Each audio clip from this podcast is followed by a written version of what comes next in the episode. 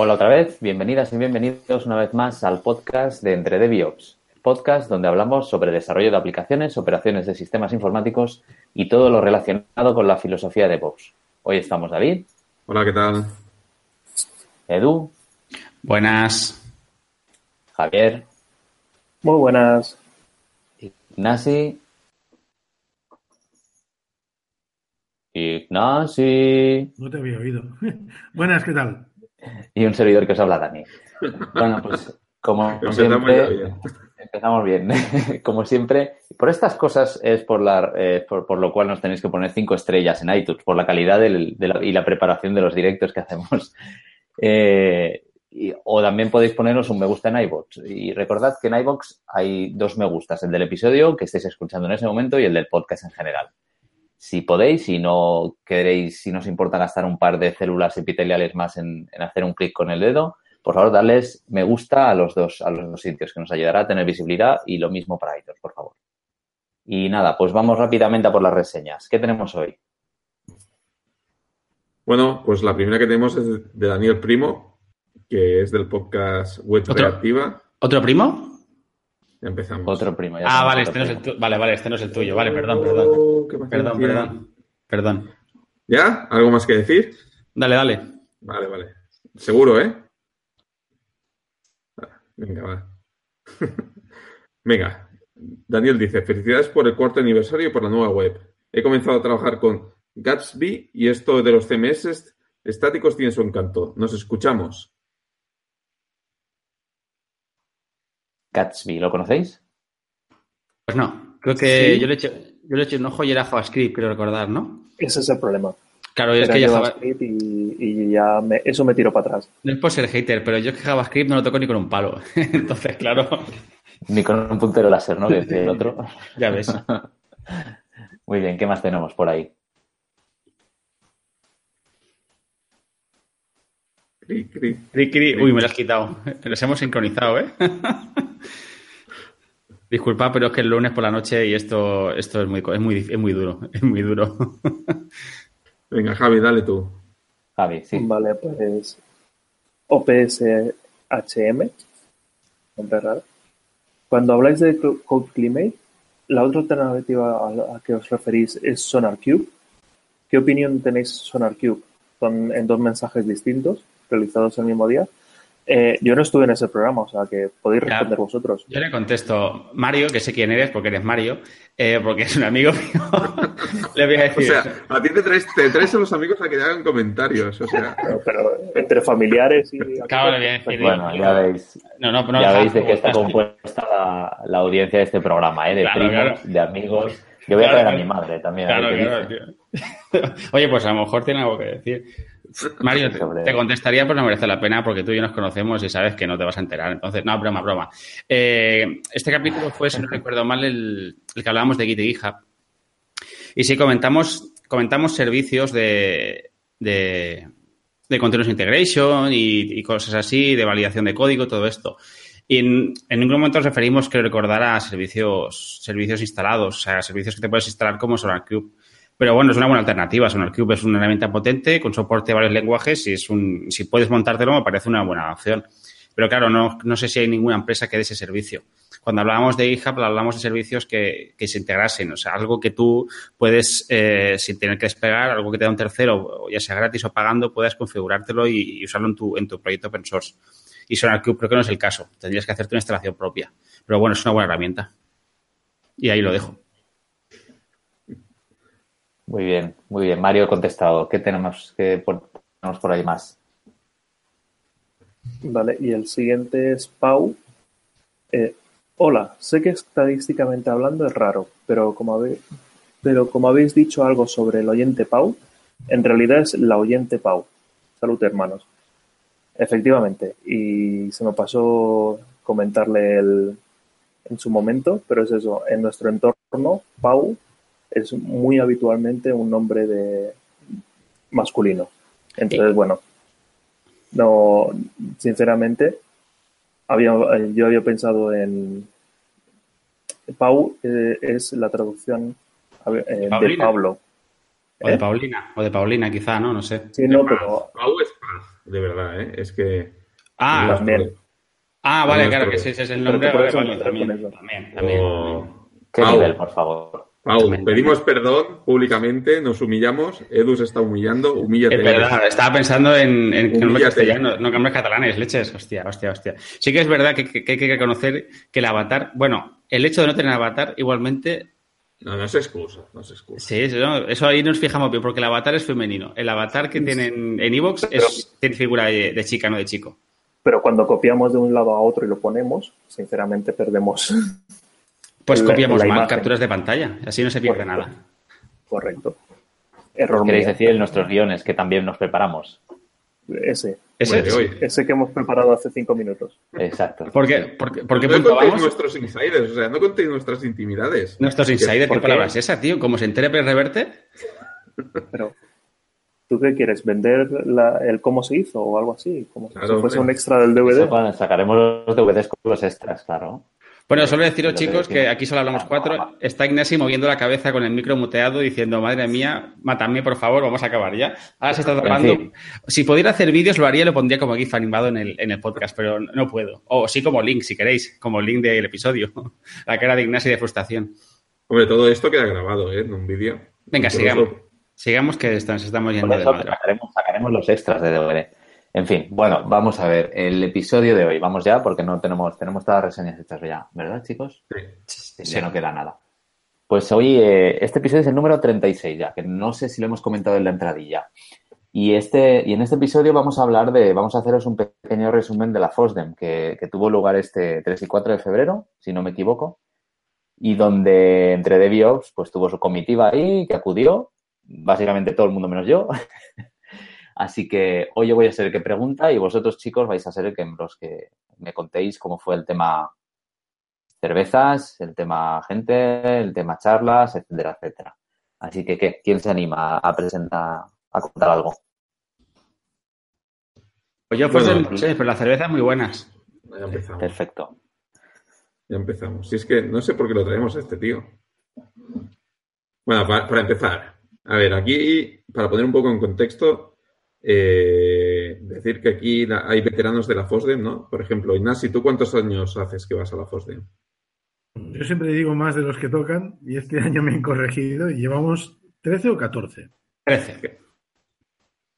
O sea, 13 años yendo a la FOSDEM. Yo soy el que menos lleva, que me parece que llevo 6.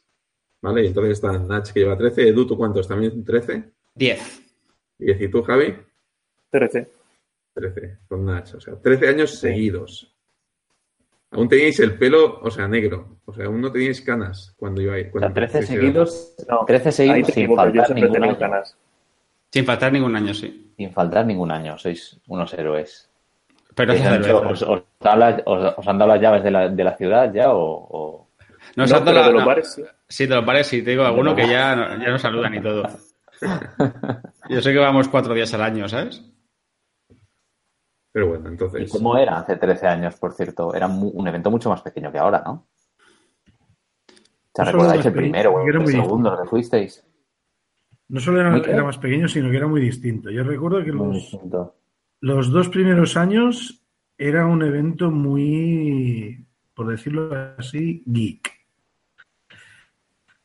A partir del cuarto o quinto año se empezó a ver gente de traje gente que venía de empresas bastante más grandes de lo que estábamos acostumbrados.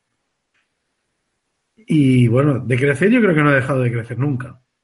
Al menos nosotros empezamos yendo tres, luego se añadió Edu, después al cabo de unos años, bueno, hubo gente que se apareció y desapareció algunos años, luego eh, David y más gente de su entorno laboral y profesional, y yo creo que fue pues quizás hace ya cinco o seis años que empezamos a ir en grupos de, bueno, ¿no? un grupo de 20.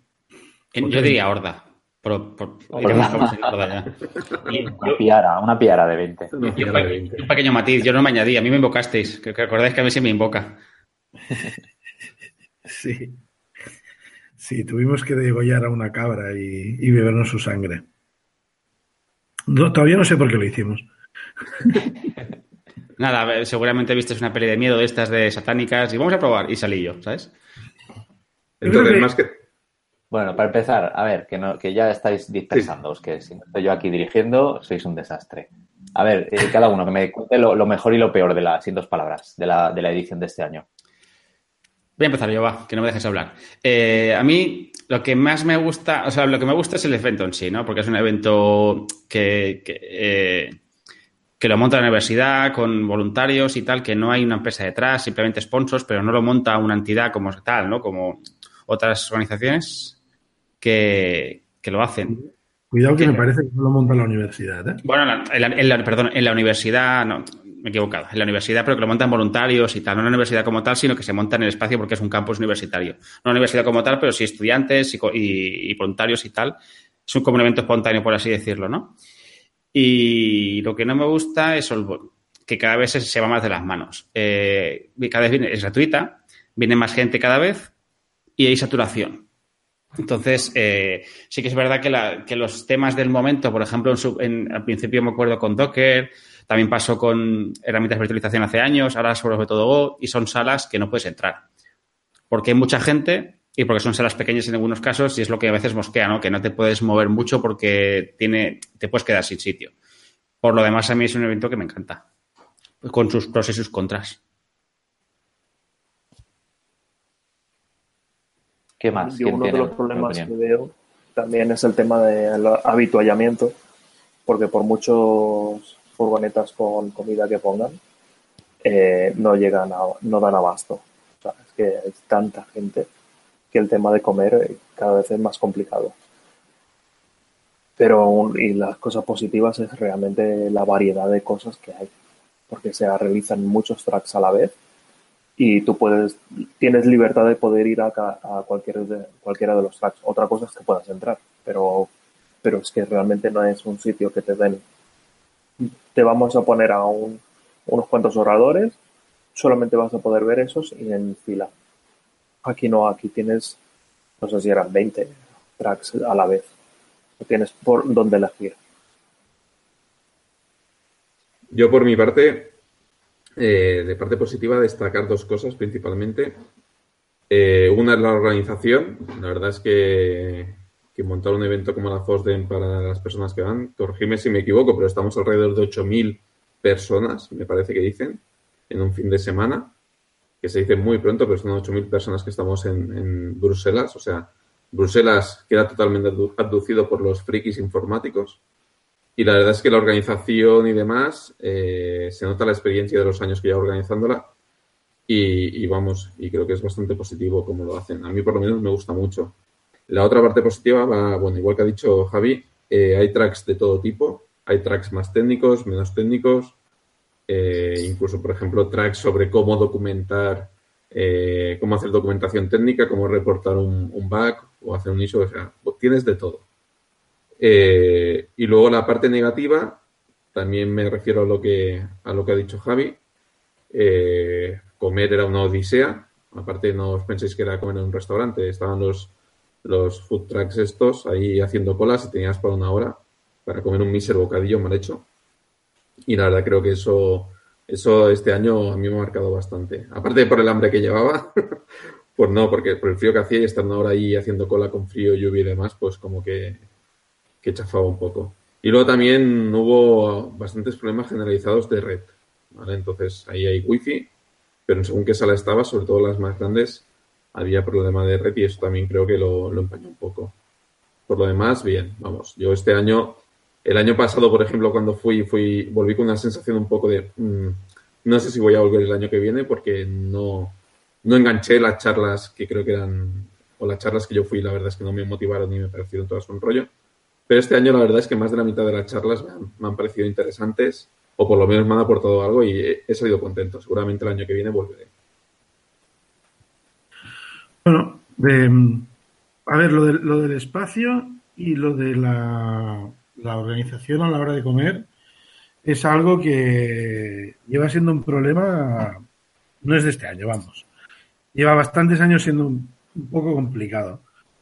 Pero hasta donde yo sé, por lo que he leído en las listas de correo de, la organización y demás, el, el tema es que, bueno, es un evento gratuito Es un evento que dura dos días y, bueno, reúne tal cantidad de gente que, que, además, como no hay registros, es casi imposible sacar un número suficientemente exacto. De hecho, lo que hacen es contar las Macs que se asocian a los Access Points durante el fin de semana, hacen un listado único de Mac y creo que este año salían unas más de 10.000.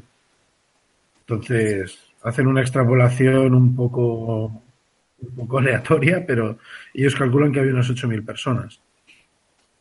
Claro, em, si lo comparo con otros eventos que conozco, em, cosas como el número de tracks, eh, la cantidad de gente, la duración y demás, pues es un evento bastante único.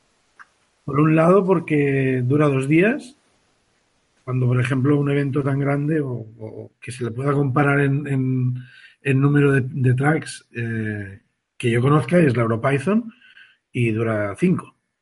Eh, claro, es, es, es muy bestia la diferencia. O el número de temas, ¿no? cada track, en cada momento, hay, hay 20 temas corriendo, pero es que durante el fin de semana esos 20 temas no, no, son 20 tracks, son, es como si hubiese, no sé, puede, haber una sala en que en la mañana se está hablando una cosa y por la tarde de otra. Y al día siguiente de otras dos. Entonces, claro, la cantidad de temas y, y contenido que se ha dado es, es, inmensa. Es cierto que cada vez hay más eh, salas, que está bien, no es una crítica, pero hay más salas que abordan otros campos del mundo del software libre, no solamente el tecnológico. Es decir, ha habido sala legal este año, no es el, primero, pero ha habido sala legal. Luego ha habido eh, tracks y dev rooms que son más orientadas a, sociedad o a política o, a temas de, otros ámbitos que no son el tecnológico que no es la programación solamente, que también son interesantes, porque al fin y al cabo no olvidemos que la FOSDEN es para desarrolladores de software libre. Entonces, no sé, ha habido una charla de la que me han hablado, que yo no la he visto, pero la quiero ver, pero que me han hablado muy bien, que era sobre cómo hacer que la comunidad contribuya a mi proyecto. Pues hombre, esto es una cosa que mucha gente nos hace falta y nos viene bien. Y ya no es un tema técnico, o no solamente o exclusivamente técnico. No sé, a mí, si tuviese que destacar lo que más me ha gustado de la FOSDEM este año, ha habido bastantes charlas que me han gustado, que he visto que me han gustado bastante. Me ha gustado ver a mucha gente que, conozco que prácticamente nos vemos de FOSDEM en FOSDEM o casi. Y, y luego, bueno, me ha gustado mucho poder programar un buen rato he estado mucho tiempo codificando y, yo ahí he disfrutado. Pero bueno, eso sería propiamente la FOSDEM. Lo podría haber hecho en otro sitio también. Y estos, estas cosas que veo que hay una cosa común en la, en la parte mala, que es el tema de organización, comida, saturación y demás. ¿No creéis que esto se solucionaría pues cambiando un poco el modelo y haciendo que fuera necesario un registro previo o una limitación en nuevas asistencias o, incluso pasar a un modelo de pago, que tengas que pagar tu, entrada, etcétera. ¿Qué pensáis? Yo no sé si este año se ha, se ha, discutido, no lo he visto al menos en la lista, después de la, de la FOSDEM, pero sí que suele ser un tema de discusión. Y, y no se ha no se han decidido nunca por, por ni cambiar el número de días, ni buscar una ubicación distinta que tenga más espacio. Eh, Hace años sí que había, por ejemplo, que al mediodía paraban las charlas y entonces podías incluso ir a comer fuera. Porque yo recuerdo que los primeros años lo habíamos hecho. Pero, pero, vamos, yo creo que eso duró los primeros cuatro o cinco años de ir nosotros, como mucho. Y luego ya empezaron a tener charlas durante el día, durante el mediodía, y entonces lo que hacíamos era dejar de ir a las charlas y tal. Pero es que, claro, hace ya unos cuantos años que es imposible prácticamente o muy difícil, tienes que tener mucha suerte, de cambiar de sala. Entonces, yo en mi caso, por ejemplo, este año lo que he hecho ha sido, fui el sábado, me senté en una sala que me interesaba, mayoritariamente, era la de monitoring en cloud, me senté allí con el enchufe, si había la charla que me interesaba, escuchaba, y si no, me ponía a programar. Y el, al día siguiente lo mismo, en la misma sala, pero que hablaban de containerización. Ha habido otra gente que ha estado más yendo de sala a sala y yo creo que este año ha habido más éxito en eso también Pero claro, ese, es un, acercamiento que requiere filosofía y, un poco de planificación. Porque si no puedes entrar en las dos o tres primeras salas que te lo propones, eh, es difícil. Sí, yo aquí, sobre todo un consejo que me dieron a mí los veteranos cuando fui la primera vez, ¿vale? Y además estos años que todavía se ha masificado más, es un consejo que yo suelo dar a la gente que, va por primera vez al, al FOSDEM. Y creo que si os planteáis ir es una cosa a tener en cuenta, que es que cuando uno hace el calendario o mira el calendario de charlas y selecciona las charlas a las que quiere ir, primero pensar que, el FOSDEM o la FOSDEM, no sé cómo, cómo llamarlo, eh, está repartido en diferentes edificios. O sea, para ir de un sitio a otro requieres mínimo 10 minutos, un cuarto de hora, como tengas que cambiar de edificio. Y es algo a tenerlo en cuenta. Si una charla acaba en un edificio a una hora, empieza en el otro, ¿no? Eso es lo primero. Y luego lo segundo, lo que hemos hablado de masificación.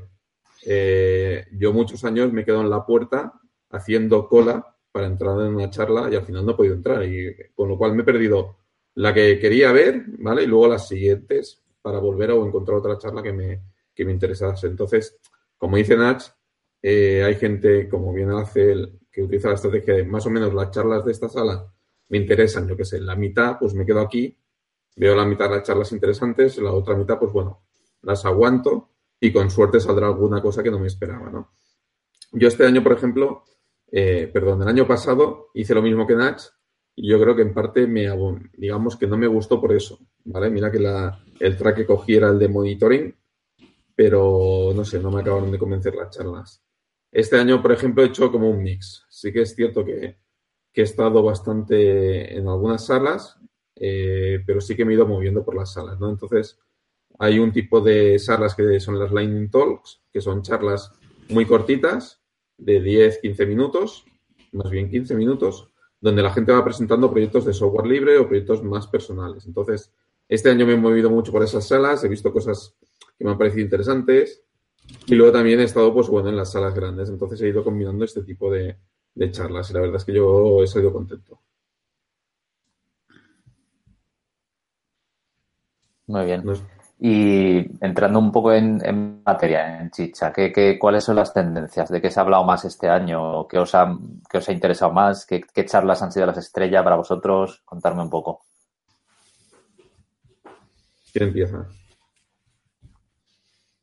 Va, empiezo yo. Venga, dale. No, empiezan así que le he dado antes al mute el que yo va. bueno, yo, como he explicado, he estado en la de monitoring todo el primer día y luego en la de containerización. Ya avanzo de la containerización, no estuve bastante enfocado en lo que estaba haciendo en el portátil y no, estuve mucho por las charlas. de la de monitoring, em, a ver, hubo hubo una especie de... Mm, alguien mencionó algo sobre que creo que en la LISA o en otra conferencia habían estado hablando mucho en la última edición de, los métodos USE, RED y, o RED, USE y For Golden Signals. Por ponerlo un poco en contexto, he buscado la información, porque esto yo no lo conocía. El método RED es un método que consiste en monitorizar básicamente tres métricas clave que son el ratio de peticiones por segundo que se están sirviendo, los errores que, se producen de, o sea, el número de, peticiones fallidas por segundo y la duración de los tiempos que, que, lleva a servir esas peticiones.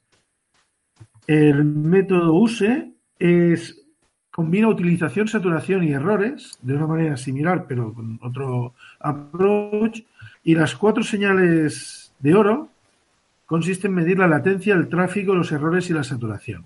Son un poco evoluciones más o menos de lo mismo, pero ha habido mucha discusión sobre, o mucha charla sobre estos tres métodos y en general de,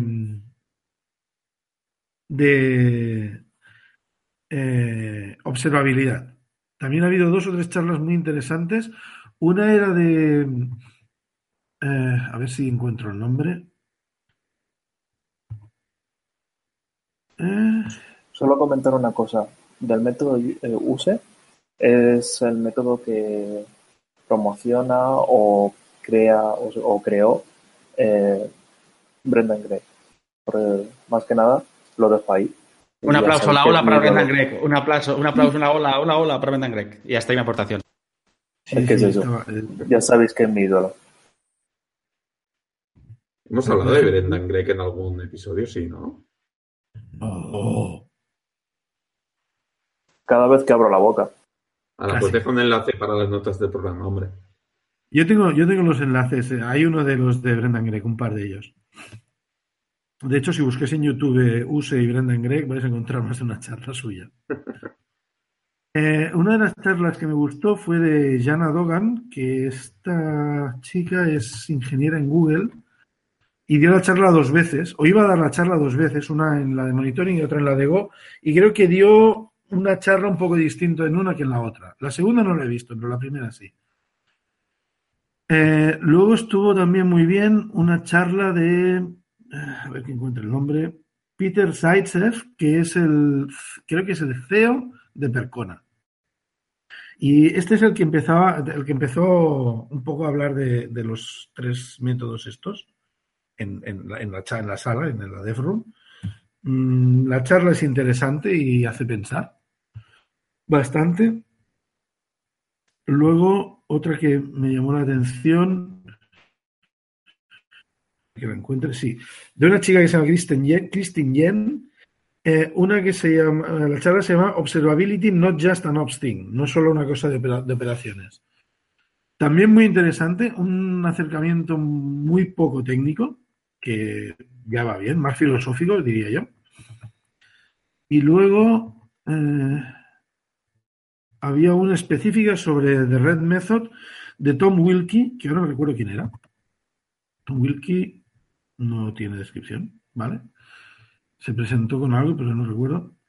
Y, en principio ya está. En el día de containers vi una charla que lo que me llamó más la atención fue eh, bueno, es, el, es, del proyecto Atomic eh, de Red Hat, pero de la rama que es para desktop. Que básicamente lo que mm, lo que, lo que hace es eh, utiliza un sistema de containerización para, para empaquetar las aplicaciones de escritorio. Total, que esta chica empezó presentándose porque es Sanja, a ver qué diga el nombre, Sanja Bonic, que se ve que justo esa semana había estado bastante crítica con Red Hat por la compra de CoreOS. Que es, creo que se hizo público la semana antes o, un par de semanas antes. Tres días antes. ¿Eh? Tres días antes. Tres días antes. Y bueno, ya dejó claro que quien quisiera preguntarle por ese tema, que se lo reservaba para hablar haciendo unas cervezas o algo así. Pero bueno, básicamente esto sería lo que, lo que más eh, destacaría. Bueno, pues si os parece, voy yo. Yo acabaré, rápido.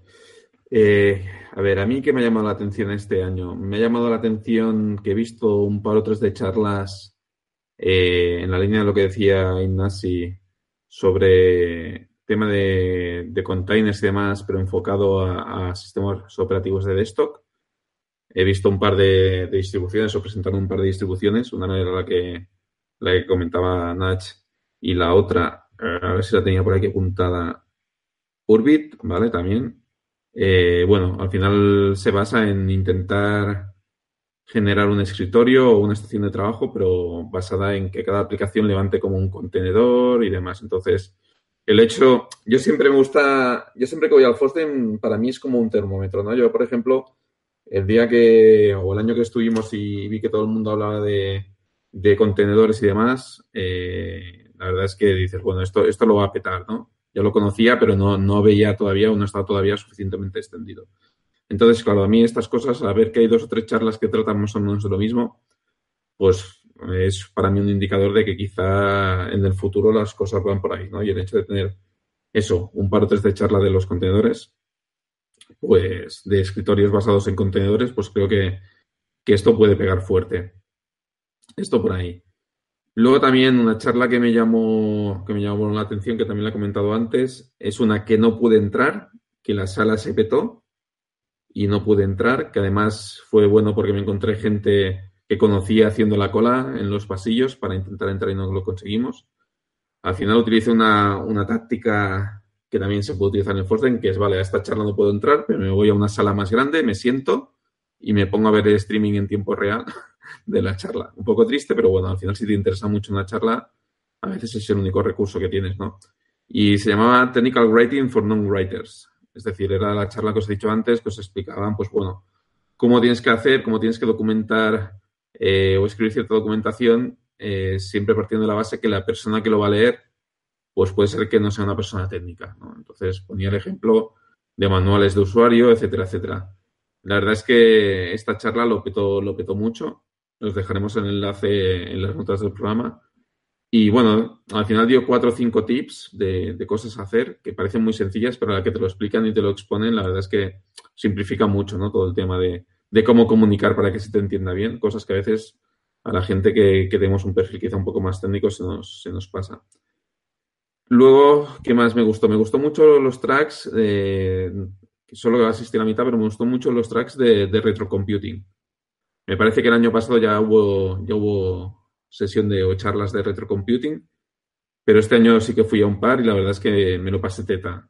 Son charlas que bajan mucho nivel, son charlas que habrán, hablan de, de microcontroladores, diseño de microcontroladores para emular ordenadores antiguos, bueno, frameworks de desarrollo para, para ordenadores antiguos y tal, pero bueno, la verdad es que, me gustó mucho, me, me, hizo, me hizo mucha gracia. Y poca cosa más, por mi lado. Vale, pues continúo yo, que va a ser bastante cortito. Por un lado, antes que comentabais eh, cosas que es lo que se habían visto que estaban de moda o que eran más importantes, pues yo una de las que creo que sí que está eh, resurgiendo, bueno, o, creciendo, es Go. Porque con, vi gente que estaba intentando entrar en la sala de Go eh, que a las 9 ya, o sea, no sé si la abrían a las 10 y a las 9 ya estaba llena. Y entonces es eso. Eh, creo, yo no pude ir a ninguna de las charlas, pero yo creo que va, a estar muy, interesante durante algún tiempo. Y después de, de charlas así que yo haya visto que me hayan interesado, la, la de ZFS de Alan Jude, que estaba muy bien. Eh, la performance, bueno, la misma que había dicho el Nars, que, que realmente es, era interesante, era el, CTO de Percona o el CEO de Percona. Las de retrocomputing eh, también estaban muy bien. Las de historia de la, de la de informática, del Unix eh, también me pareció curiosa. Ya lo conocía el proyecto, pero me pareció curiosa. Eh, la última charla que hicieron también me pareció fantástica, que era la explicación del Meltdown y Spectre, pero era una charla que, de una persona, de un profesor que la había hecho, no, no recuerdo exactamente, pero no sé si era una charla de dos horas y media que la había hecho en, en, Harvard, Stanford o no sé qué universidad y la, había, la tenía que comprimir en 45 minutos y había metido cinco slides más. Entonces mm, era un poco imposible hacerla, pero realmente me pareció muy, muy, buena.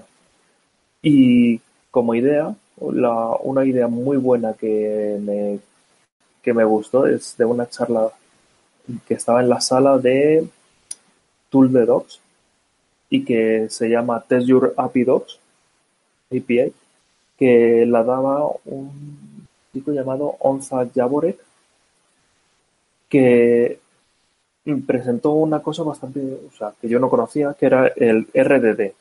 Yo conocía el TDD, el BDD, pero el RDD no lo conocía. El RDD es README eh, Development Driven, Driven Development. Pero la cosa es esa, eh, la gracia está en que tú creas un, un README y puedes pasar un comando para que ejecute contra una API todo lo que tú hayas definido dentro de ese README. Me pareció una idea fantástica, que no conocía y fue una sorpresa. En una charla que no pensaba que fuera a interesar en nada y realmente salí muy, muy, muy sorprendido. Me encantó, tanto la idea como la herramienta. La, la, por cierto, la herramienta se llama Dread, como el de juez Dread. Y bueno, Edu. Pues yo como la mitad de lo que iba a explicar lo ha explicado Ignasi, me ha dado mucha faena, pero yo quería comentar las que decía él, la, la del Use Method y el Red Method, que de Tom Wilkie me parece muy interesante porque ve estas perspectivas de cómo, cómo abordar el monitoring y todo, todo todos estos temas que me resulta de interés. El tema del monitoring me resulta muy interesante, a mí me gusta. La de Peter Saisep, eh, de Performance Analysis and Troubleshooting Methodology for Databases, de la cual destaco una, espera que la cita que me hizo mucha gracia de la charla, que dijo, ¿dónde estaba? Hay que perder el slide. ¿Cómo era la, la, Y los niños ríen solos, ¿eh, Edu? Ya, tío, hostia, joder, si tenía aquí. Ah, troubleshooting by random googling. Me encanta el typical default de cómo, uy, me pasa algo, voy a buscar en Google. Me hizo mucha gracia ese slide de la charla. Pero bueno, fue muy interesante porque a este, a este señor, bueno, a este señor no, a la empresa Percona eh, que ya llevan más de 10 años. Los conozco porque tenían y tienen, creo, un blog que se llama MySQL Performance Blog, que es muy bueno. Si trabajas con MySQL, este blog daba muchos tips y muchas recomendaciones de configurar, de cómo hacer troubleshooting, muy bueno. Pues si no lo conocíais, está muy bien. Y es de Percona. Eh, y otra charla que me resultó bastante curiosa no es extremadamente fantástica, pero eh, si no conocéis Grafana, a mí me encanta Grafana. Es una herramienta para hacer dashboarding que tiene pocos, es bastante joven, tiene cuatro añitos, pero es muy potente y me encanta porque es maravillosa. Si te gusta el monitoring, con Grafana haces unos dashboards cojonudos que quedan súper guay en las teles gigantes. Y no, parece, hablo de, un poco del proyecto, de truquitos y, y, lo que viene en las nuevas versiones. Me pareció interesante ver que, cómo evoluciona el proyecto. Y como última recomendación, como última charla sí que me parece interesante, es de una herramienta que se llama LTTNG, que es para tracing y de sistema y tal, y le enfocó a, container. La charla se llamaba LTTNG, The, Road to Container Awareness. Y este estuvo interesante. Creo que había otra también de, de esta herramienta, pero esta me pareció interesante. O sea, esa herramienta del, pues parecida a Strace, eh, a SysDig y este tipo de herramientas para hacer tracing del sistema y me pareció interesante. Y poco más. Así que destacar. Yo también estuve bastante rato en la sala de monitoring como Ignasi y por eso básicamente casi todas las charlas que vieran de esta temática. La verdad que estuvo bien. Para las charlas que hubo, en general eran bastante interesantes. Pero básicamente son estas las que, las que, las que quería destacar. Muy bien, pues me parece que ya hemos hecho la ronda de las charlas interesantes de cada uno.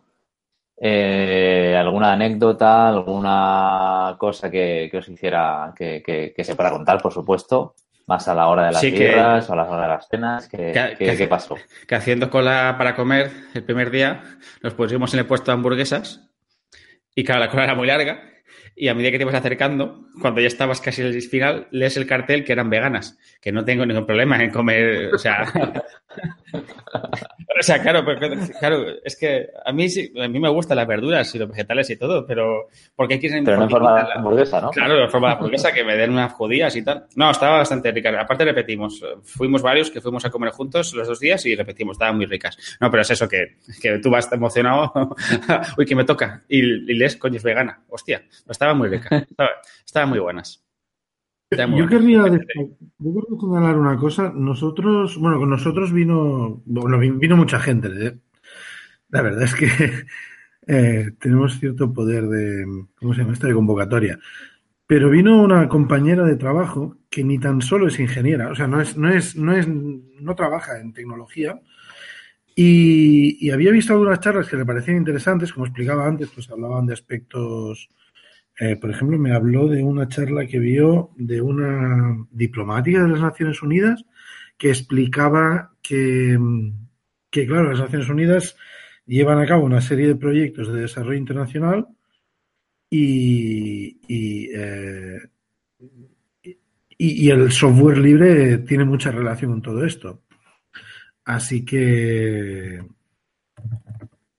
así que está explicando pues cómo, cómo podrían organizarse y tal. Y esto da mucho que pensar, porque es lo que digo, ¿no? es que a lo mejor mm, como desarrolladores tenemos que, tenemos que trabajar un poco más facetas que no son solamente la técnica. Para mí eso ha sido bastante interesante. De hecho, yo una de las cosas que me gusta mucho del FOSDEM eh, es sobre todo, bueno, quizá también por formación profesional, ¿no? Yo mucho, mucho mi trabajo consiste en hacer presentaciones a terceros y demás. Entonces, una de las cosas que ya me fijo sin querer es cómo la gente presenta, ¿no? Y entonces enseguida ves a gente que está muy, muy, muy acostumbrada a presentar, que sabe mantener la, la tensión o la atención, ¿sabes? Que sabe hacer breaks y demás. Y luego gente que realmente pues no, no, está, no sabe presentar, no está en su ambiente. Y realmente es una pena porque quizá está presentando un tema muy, muy interesante, pero no sabe aguantar la tensión. Entonces, eh, ahí ves verdaderos profesionales, verdaderos profesionales de la presentación, ¿no? Como decía Javi, el de, el de la charla de cierre, pues yo solo pude ver un trozo, pero el trozo que vi, la verdad es que el tío parecía, parecía un crack, como presentaba. Y luego también vi la antítesis, vi una charla en las Lightning Talk, que la verdad es que la persona, con toda la buena intención, ¿eh? que hay que tener mucho valor para salir y, hacer lo que hizo esa persona, pero bueno, se puso a leer las slides. Entonces, bueno, para leerme las slides, pues ya me las miro yo, ¿no? Por, por mi lado. Espero que, que me aporten algo más de contenido. Pero bueno, la verdad es que vas viendo estas cositas y a mí por lo menos también me llama la atención ver cómo, cómo, cómo lo hace esta gente. ¿Algún truco de PowerPoint aprendiste, David? Alguno que otro, alguno que otro, me lo guardo, me lo guardo. que conste que sí que vi PowerPoint, ¿eh? Yo pensaba que iba a haber ahí fricadas raras de presentación y vi a más de uno con PowerPoint, ¿eh? Sí, pero eso no es open source, ¿no? Bueno, pues tampoco, el Mac tampoco es open source y estaba plagado de Macs. Y estaba, estaba plagado, ¿no? Muy bien, chicos. Pues eh, si no tenéis nada, nada más que se pueda contar, repito, yo creo que ya podemos ir cerrando. Así que nada, oigo eh, quien cae otorga. Así que, señores, damos por cerrar el episodio. Ya sabéis, eh, si os gusta nuestro trabajo, corred la voz, valorad con cinco estrellas iTunes y me gusta en iBox y ahí podéis encontrar nuestro podcast si buscáis por Entre de Biops. También a través de nuestra web, entre, en www.entredebiops.es y en nuestra cuenta de Twitter, arroba entredebiops. Y por favor, danos feedback, que nos hace los hombres más felices del mundo. Así que, nada, hasta que ha llegado el episodio de hoy. Eh, nos despedimos, David. Venga, hasta luego. Edu. Nos vemos. Javier. Hasta luego. Ignasi. Nos vemos. Y un saludo de quien nos habla, Dani. Adiós. The centuries, the endless string of memories, through the progress and the waste. Still the rivers flow, the sun will glow, the seeds will grow, the wind will come and blow it all away.